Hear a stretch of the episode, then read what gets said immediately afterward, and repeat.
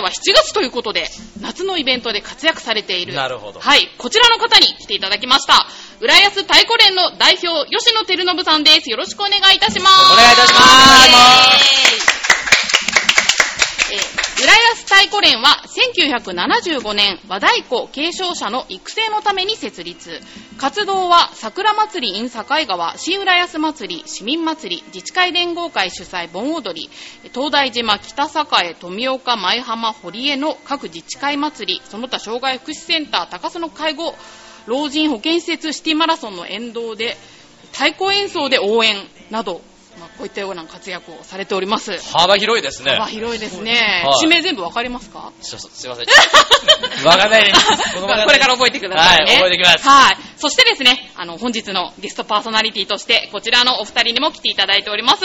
浦安のサッカーチーム、ブリオベッカ浦安の田中隆弘選手、土屋智義選手です。よろしくお願いします。お願いいたしますはい、皆さん拍手お二人ともね、あの、番組出ていただくの初めてなんですけど、はい初めてと思えないこの緊張感のなさというか、まあ、これがいいところで悪いところで出るいいところかい。やいやいや、素晴らしい。やっぱ体育会系はいいですね、本当に。ありがとうございますもうありがとうございます会場もね、爽やかですよ。ということでね、えーと、紹介なんですけれども、田中選手は、はい。東京ヴェルディにいたというね、はいすごいじゃないですか。はいね、実力の持ち主で。優等生です。優等生ですね。今季のリーグ戦でも2点、得はい点を決めています。あと、インターネットのウィキに載ってたんですけど、スピード豊かなオーバーラップが持ち味ってことになってますけど、これ合ってますか？合ってます。合ってますか？はい。はい、早いんということで。早くて。早いんだ。早いですじゃあちょっとね、今度じっくり見てみたいと思いますが。ぜひ。そして、お隣に座っている土屋選手。はい。えっとね、相性がなんか土屋2号って言われたんですけど。そうなんですよ。なんで2号なんですか？あの、新しい選手、あの、新加入の、はいもう一人土屋っていう人がいまして、はいまあ、それで、先に入ったんで、それが土屋1号になってで、僕が後から入ったんで、2号ってなったんですね。スタジオに土屋が2人いるっていう。そうですあ、なるほどね。はいあとですね、あの、土屋選手は踊れるっていうことをね、聞いたんですけど。実は、持ってるんです。あ、持ってる。あ、いいですね。持ってるんです。じゃあですね、あの、後半のゲストがダンサーさんなので、はいはいその話はちょっとその時に詳しくお話しいただけたらと思います。はい、わかりました。はい。いつでも踊れるんで。お、じゃあちょっと踊っていただきましょうか、ね。あ踊りますか？あー、もうですか？まだまだまだまだですもうちょっと待ってくださいね。はいすいませんすいませんそして、リオベッカ浦安ですけれども、1989年、浦安ジュニアサッカークラブとして設立し、後にトップチーム、社会人として発足。2015年現在、関東一部リーグで活躍中。地域のジュニアを原点として世界で活躍できる選手を育成し、地域に愛されるチームを目指します。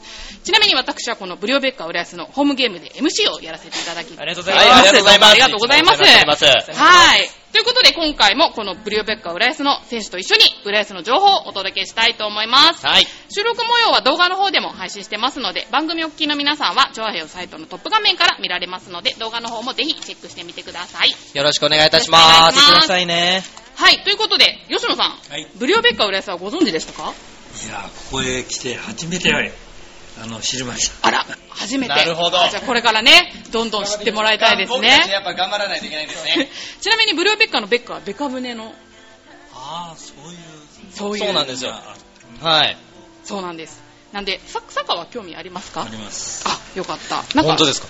されてたこととか。私自身はやんないけどね、えー孫が、あ1年から6年まで、あの一生あ一生懸命やってました。おえー。ーギャルソンというチームに入ってましたね。なるほどねあ、浦安に。そうですあ、そうなんだ。北栄、はい国部省ですよね。はい。あの拠点がね、えーそこでで私のせがれもおコーチをあのやってました、はいはおーじゃあ、微妙に繋がってる感じ。うん、あの中学からはね裏切ってねテニスの方に行っちゃいましたんでね残念だなと思ったんですけどなるほど。い。まあ最近テニス流行ってますからね。あ、そうですね。錦織の錦織くんのね。はいあ、そうだそうだ。でもあの、マラソンの時、はい太鼓で応援されてたって、はいいうことですけど、えっ、とね、えー沿道で、はい。えー太鼓を置いてはい。それでまあ太鼓56台置いてそれで、えー応援してるんですよ、そうするとねランナーの方がねありがとうっていう言葉をかけてくるんですよあ、ありがとうってかけてくれる、あ、余裕のあるランナーだなと思って。で、後からこう聞きましたらね、その太鼓の音を聞くと、あ、もう少しだ。ゴールまでもう少しだから頑張ろうっていう、そういうね、気持ちになるらしいんですよ。うん、だからもう、叩いてる人は太鼓を一生懸命叩いて、もうそれ以外の叩いてないのは、今度選手に頑張れ、頑張れっていう、そういう、あの、応援をね、して、で、一緒に一日楽しんでます。あー。ね、お二人ともね、サポーターからはい。太鼓を叩いて応援される経験ってあると思うんですけど、やっぱり大きいですか、そういう方の存在って。大。きいですね。やっぱ雰囲気が変わりますよね、あはい、応援されてるなっていう雰囲気になるんで、そうですね、もう、その方たちがいないと、やっぱりモチベーションも保てないなっていうのはありますね。あー、なるほど。はじゃあ今度機会があったらね、ぜひ、応援に来ていただけたら、はいはい。今入って言いましたね。これ録音されてるんでね。はいメモっとかないといけませんはいね。ちょっとね。はい。はい。そして、浦安太鼓連は、まあ、桜祭りとか、新浦安祭り、市民祭りとか、自治会連合会主催の盆踊りとか、あと地域のね、お祭りもほとんど広範囲にわたって活動されてますけど、どどういう、あのね、それ、えー桜祭りから始まっているような感じですけど、逆にね、あの、年の初めの元旦、その時に、あの、浦安恒例の名刺交換会がある、合宿交換会っていう、はいはい。その元旦からもう活動は始まってます。その時に太鼓を披露するんもうですか？そうです。はあの、お客さん、あの、見えて、もう、あの、お白きはい。寸前に自分たちがその会場へ入って、それで太鼓を叩いて、あの、2曲ぐらいやって、はい。それで、さっと終わると、もうすぐ閉会の字になるんですよ。へー。じゃあもうその日のなメインイベントみたいな感じで鳥に出てくるみたいな、ええあそうですか、はい。忙しいですね。です。それからがもう始まりということで、はい。それで、えー桜祭り、今まではね、あれもあったんですよ。まあ、桜祭りの中に、あのー嫁入り船。ああ最近やってますはい。よね、。それも、あのーお嫁さんと新郎さんが歩く時に太鼓で合わせてっていう風な場面も、あの、いくつか作りまして。へえってことはもう浦安のイベントそう。本当にいろいろ出てる。あの元町の方でやるイベントと、それから、えー新浦あの祭り、えー9月にやってる。はい。その時にもお出させてもらってます。それはもうなんかショーみたいな感じでえーそうです。30分間時間いただいて、その30中分もやで、るんですか？はい。で、30分も叩き続ける。あのね、人を変えて、あそあびっくりしたびっくりした。えー持たないよね。持たないよね。危ない危ない危ない危ない。ちょっとね、そうびっくりしちゃったびっくりしちゃった今。であの叩いてるあの子供たちはあの10分や15分は平気なんですけどね、はいはい。でもそ一人のものにそんだけ叩かれちゃうと人数多いですから入れ替え入れ替えでもってあの他の子供たちにも叩かして。それで今度は子供が終わると今度は、えー中学生高校生。それが終わると大人のお母さん方って、こう段階をいくつにも分けてやるから30分あってもあっという間に終わっちゃうんです。よなるほど。女の人もやるんですか？いややりますってことはね、あのー子供さんが習いに来てて、はい。子供が覚える前に親が覚えちゃうんです。待ってる間に。あそうすると、子供が一生懸命やってるところを見て、あ私もいいですかって言われますから、はいああの、もしやるんでしたらいいですよって。そうお母さん方が入ってくるともう、あの、待ってる間に、はい、あの、基本が入っちゃってるから、はいすぐ叩けるんです。へーほど。ブリオベッカの方も、まあ、ジュニアのチームはに来てたママさんが子供がやってるのを見て自分もやりたくなっちゃったみたいな女子のチームってありますよねあありますのありますそういうで方も結構いらっしゃいますよ。いいですねなんか楽しみちなみがに明日はね、あの、明海大ありますよね。あ、ありますね。あそこに来てる留学生、はい。その方たちを、浦安婦人の会と、それから国際交流協会、その人たちで七夕祭りっていうのをやるんですよ。それも大きな。うーともう何年も続いてる。へそれで、あの、あそこの明海大さんの行動を借りて、それで太鼓を30分ぐらい、やっぱしやってくるんですけど、30分、明日。入れ替わり立ち。替わりえすごい忙しいですね。忙しいですね。でも幅広い活動でね浦安太鼓連注目ですけれども、はい。じゃあちょっと選手の方からねいろいろ質問してもらおうかな。はい。いいですか？じゃあ田中さんの方から。はい。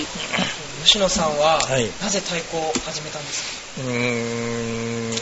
小さい頃から盆踊りが好きで、それで盆踊りを見な見てるうちに太鼓が叩きたくなって、それでそこの会場で知ってるお兄ちゃんたちがいたもんで、それで叩かしてもらったのがきっかけなの。それは小学校うん3年生ぐらいかな。それで昔は浦安は、あの盆踊り今はあちこち自治会とかいろいろあの集会所の広場であの盆踊りやってますけど昔は3カ所しかなかった。うん。小福寺それから善福寺って東大島のお寺さん、それと豊受神社って神社があるんだああ、けどはいはい。あそこのその3カ所。それ以外は全然あの盆踊りはやってない。それもうん13141516そして24225 6日間しかあの盆踊りがなかったんですよでそこの盆踊りをやってるのはみんな地元の若い市が仕切ってっていうとあれですけど、そこで、えーやってであの遅くまで、あのーみんなで踊ってふとその境内のところに屋台がいっぱい出てはい。あと子供さんが、あのー食べて、えー飲んだりってそんな感じでね、あのー盆踊りはの始まりはね今はもう各町会のイベントで盆踊りが月ああのありますけど、はい。私たちはえー8月の1415のお浦安小学校でやる、えー盆踊り自治会連合会の主催のやつは2日間そこで、えー叩かしてもらってます。ねはい。ねすごい大きなやつですよね。そうですね、あのの、ね。ネットでも、あの、東京盆踊りというあれで見ると、浦安が一番、あの、規模が大きい。です。そう。あの昔のね今日は写真も持ってきていただいてるのでちょっと見せていただきましょうか。ちょっといもちゃんあのカメラの方にえこういうこれは、これど、どこら辺で撮られたんですか？この場所そのものは、今のゆ、えー郵便局ありますね。はい、わかります。あの辺で撮ってるんですよ。これが京成三高校ですそうそうそう。わわかる？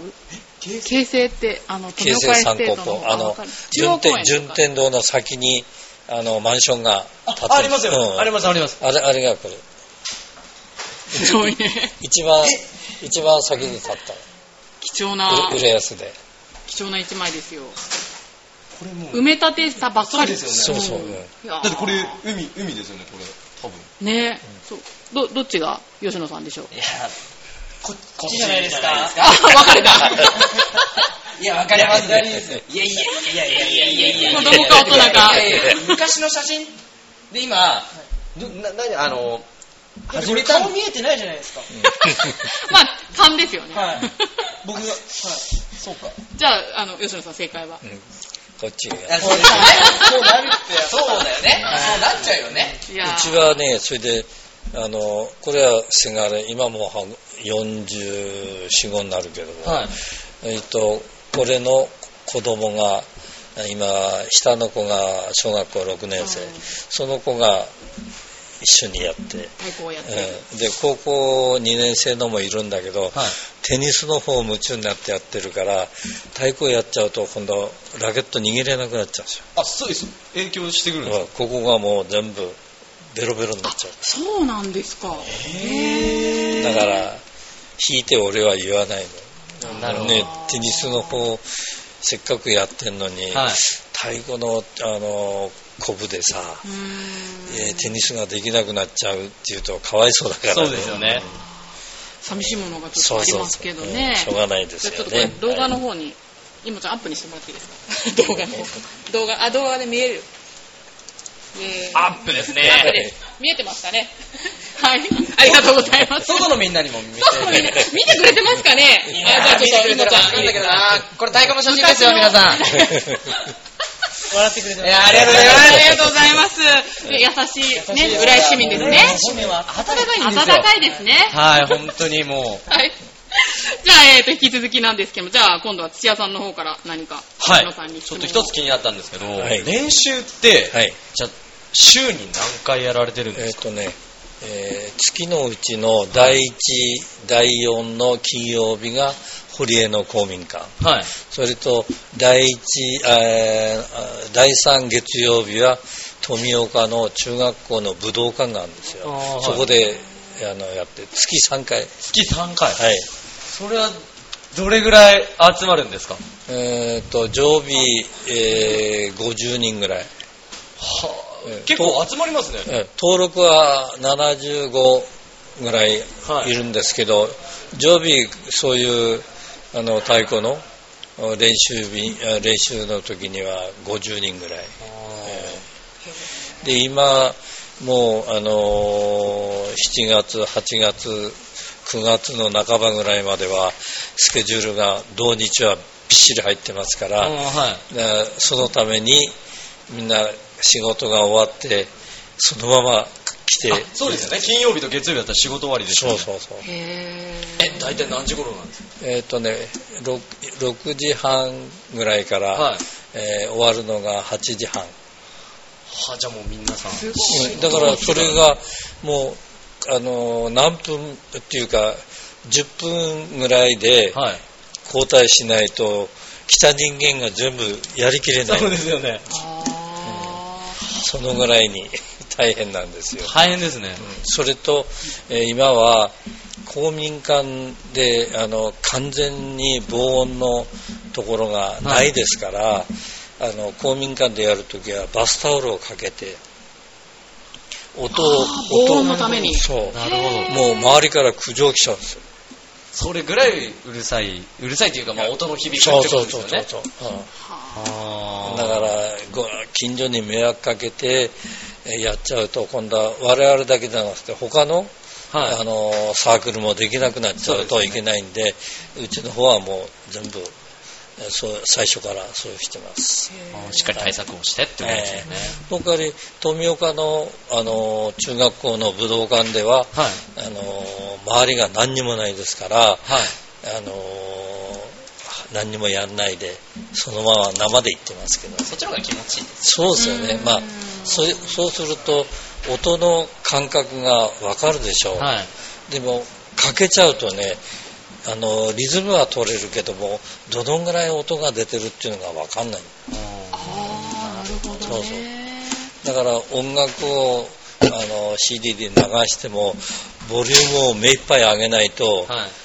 あの太鼓に負けちゃうんですよあそうか。そういう意味でも練習って大事ですそうねそうそう。そう音量の調節みたいな。それと叩く人間10人なら10人が私のやり方ははい。1人だったらどんな叩き方しても合うわけですよ曲にねはい。あの3で叩いたり5で叩いたりちゃんぽんにやったって合うんだけども10人を一緒に合わせてやるのには1本決めないと3で叩いてくれよ。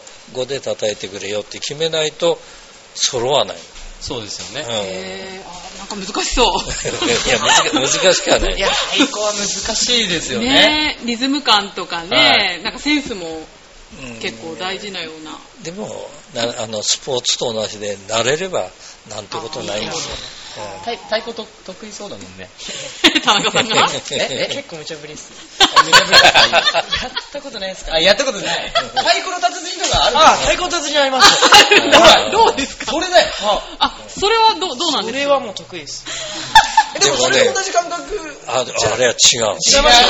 いや、俺も違うと思ってました。だからやったことないんですよ。あのね無茶ぶりだったな。あの小学校へ太鼓指導に私行くんですけどもとやる前に太鼓の達人あのやってる人って言うともう得意があってこう手を挙げるけど、はい。えーはいでその子を覚えておいてで練習しますよね。そうするとねやっぱしあの違う。達人の叩き方のやつとそれから普通の盆踊りの太鼓の叩き方は最初から違うからあ、そうなんですすかいません、比べちゃ僕、比べた僕が悪かったですね。じゃあ、あまり意味がないんですね、あれは。たまあだのゲーム。ただ早打ちをねうん。あのやるときにはあいいいいんでしょうけども、あの普通のあの早打ちと盆踊りとは違うあそうなんですね。なんか勉強になりますね。ないですね、うん本当に。そろそろ時間も押してますので、はい。じゃあちょっと最後の質問、私の方から。ね太鼓をやってて、良かったこと。うん良かったこと。はもう自己満足しかない。要するに盆踊りの会場で昔はね昔は太鼓が1台櫓の上にドンと乗ってそれを一人で叩くんだから自由自在に叩けたわけ。それと今はその櫓の下へまた太鼓を10台ぐらい並べて上と下と一体になってふと今度は叩いてる人間がいかに踊り子さんが気持ちよく踊ってくれるか。それがもうピタッといった時はもうああよかった、それだけ素晴らしいですね、人のために。ねえ。いいこと聞きましたね。はい。いや、もう思います。では、そろそろお時間の方やってまいりましたので、はい。今後のイベントの告知とかそういったものってありますか？えっ、とねまだあのえっ、と毎週同日はほとんどお夏祭り自治会の夏祭りとかそういうものであの入っちゃってますからく7月8月9月の半ばまで、えーイベントがびっしり入ってでそのイベントの中でもあの老人ホームとかえーそういうところでもお患者さんとお家族のおイベントがあるんでそこへも夕方からお邪魔してで、えーその夏祭りの雰囲気を出すよう、やっておりますはい、ありがとうございました。ありがとうございます。素晴らしいですね。本当にいいもんね。いいこと聞きました。いい話聞いた。はサッカーやめて太鼓？行っちゃいます僕ら。行俺ら行く？っちゃいます来てく多分もう千戦さんいるんじゃないの大丈夫戦力になりそうなんだ多分リズム感は僕らありますもんね。いや、ごめん、そこはっきり言ってく。る。俺ない。あ、え、踊れるってさっき言ったの踊れるっいや、踊れるんですけど、ちょっとこっちは、あ器用じゃないからな。ーじゃあ今度体験させてもらうんですね。はいぜひはい。はいサッカーの試合もぜひね、はい見に来ていただいて。はい、ありがとうございます。いしますはい、ということで、えー浦安太鼓連の情報は、調和表のホームページにもリンクしておきますので、興味のある方はぜひそちらの方もチェックしてみてください。では、はい団体紹介コーナー、この辺でお開きにしたいと思います。ということで、浦安太鼓連から代表の吉野さんにお越しいただきました。ありがとうございました。ありがとうございました。あ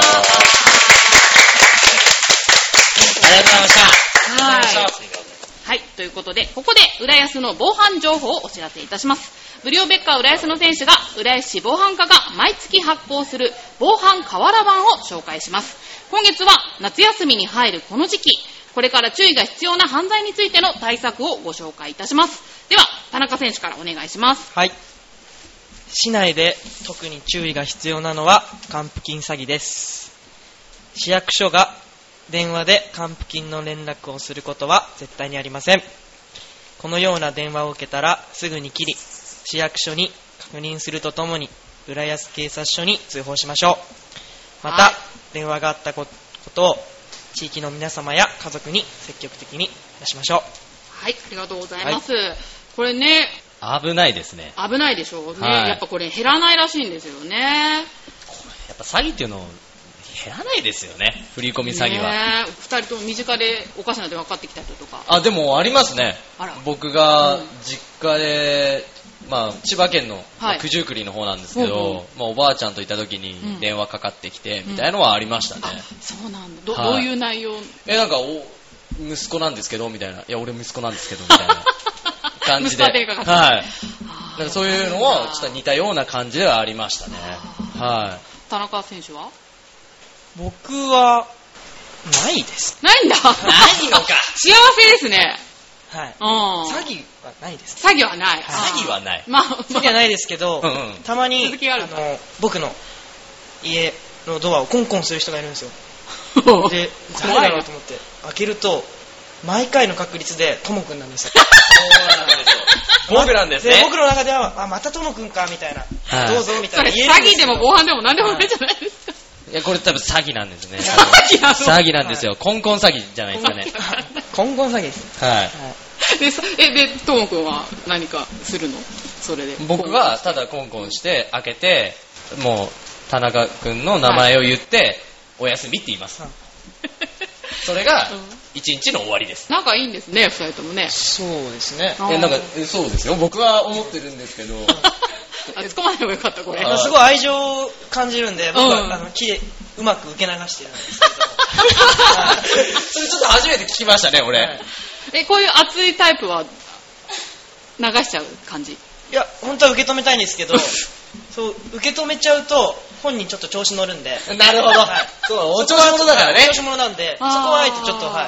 い。なるほど。はいあ、でもなんか、一人以下に一人こういう人いると、なんか賑やかで良さそうですけどね。僕がうまくともくん操ってます。ああ、はいなるほど。そうなんですよ。やっぱり操ってくれる人がいないと、僕生き生きないんですよ。あ、いきない。生きないんですよ。なるほどね。あ、ちゃんはいとツッコミと、あれが必要なわけね。そうなんですよ。なるほど。はい。は いありがとうございます。はいじゃあ、あの、そのトム君に、えー続いての防犯情報を。はい、読ませていただきます。はいえー空き巣、忍びなどの侵入等、えー夏休みの旅行などで、えー長期期間、家を空けることが多いこの時期を犯人は狙っています。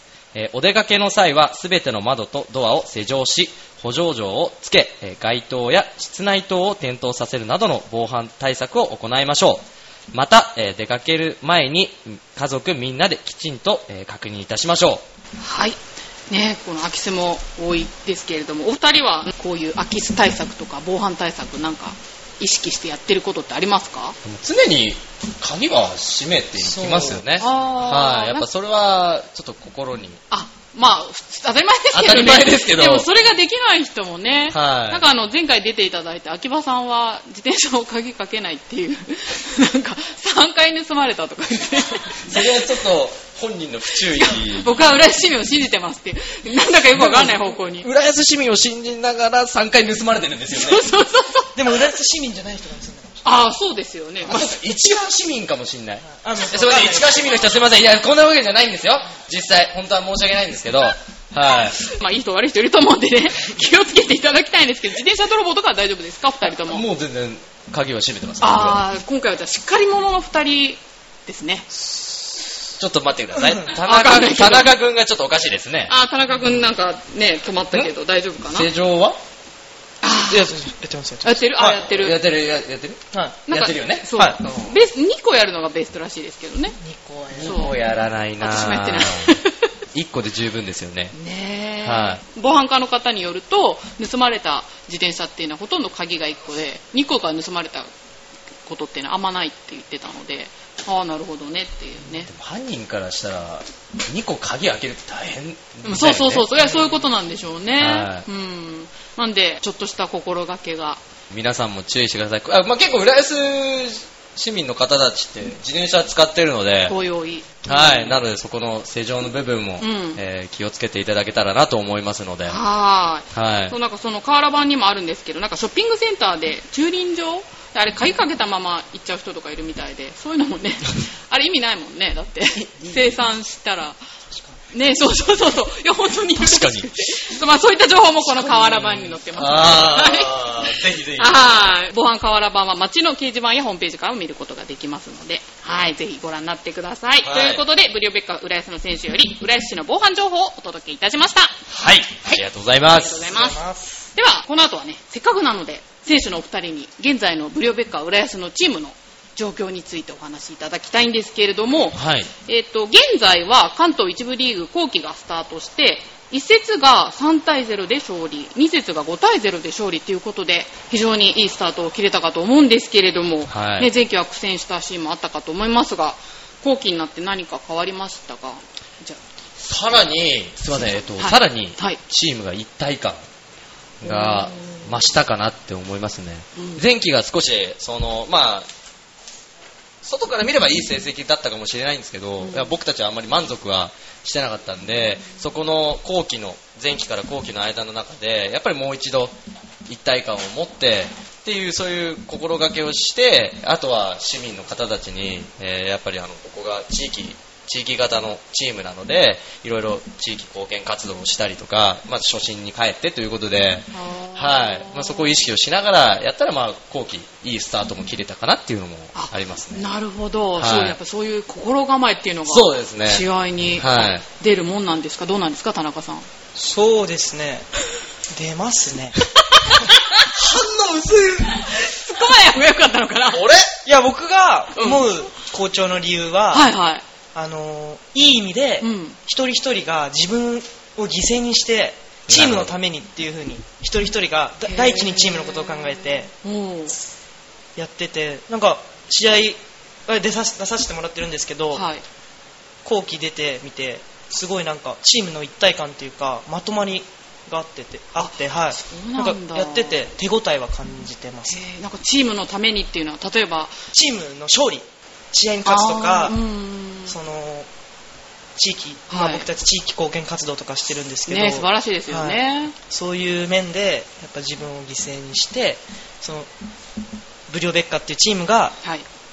お第一にみんな考えてるので、僕もそうですけど、とも。くんもね。なんかでも心構えで、うん、そんなに変わってくるものなんですね。サッカーもメンタルなスポーツなんですかね。そうですね。やっぱメンタル面は、うん。本当に非常に関わってくることなので、まあ、そこは本当にみんな意識しながら声かけ合ったりとか、同じ目標に、えー立てるように声かけ合ったり、日々行動していますね。はじゃあ楽しみですね、リはいーグ戦。本当に。はい。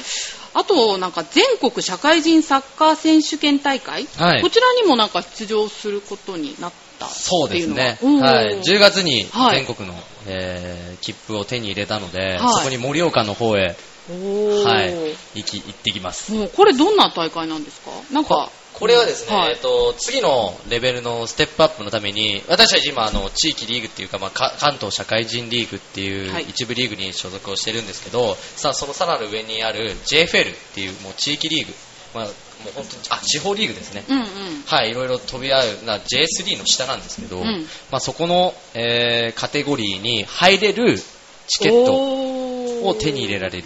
なるほど。えっ、と、一番目指したいのが J リーグ。そうですねで、その次が J2 だっけ？J2 です。で、その下が J3 で。J- J3 その下ですねそうですか。はあーでも素晴らしいですね。G リーグ行く行くには、そこ通らなきゃいけない道なんで。なるほどね。絶対に通らないといけない道で。後期楽しみですね。はい今後が頑張っていただきたいと思います。はい、本当にもうぜひ、はいちなみに、リーグ後期の目標とかってあるんでしょうか？まず僕は今のチームにどう貢献できるか。はい、もうそこだけだと思いますね。かっこいいですね、なんか。いやいやいやいや、自分はもう別に置いといて、うんまあ、どれだけ、やっぱ、あのーなんですかね、ここに入れた、ブリオベッカ浦安に入れたことに感謝を持ちつつ、はい、そこを恩返しをできるように、僕は本当に日々行動していきたいなと思いますので、あまあ一つまとめるなら貢献ですかね。はい、僕は思います。すごい、模範解答ですね。素晴らしい。どうですか、田中さんはじゃあ。言いづらい、言いづらいな。言いづらい、ごめんね。いや、僕は、その、しブリオベッカの試合を見に来てくれた人たちが、なんていうんですかね、楽しいと思えるというか、うんまた見に行きたいと思えるようなサッカーをしたいですし、一番は僕のアシストでともくんが点を決めるっていうのが、おー。そうなんです。あの、もう本当にリーグ始まる前から、はい二人で、うん。天気目の時はこのポーズをしようねってもう決めてるんですけど、まだね、なかなか。なかなか。えー、あー、それはちょっと見たいですね。じゃあ、見物ですよ。はい、ちょっと次の試合から、はこのお二人を要チェックしていただいてですね、二人ともなんか、ハードル上げるねわかんないけど、どうすんの本当に俺がアシストしてともくん点決めたら。い。やるしかないでしょ。いやー、もうしたらもう勝利者インタビュー私もう張り切ってやっちゃいますよ。あもうぜひ、もう僕が多分勝手に行きますんで。あー、ぜひぜひね、はい放送席に来て、はいマイクぶんどってください。じゃあこうやってマイクともうぶんどります、これ。あ、どうもこんにちはってみたいな感じで。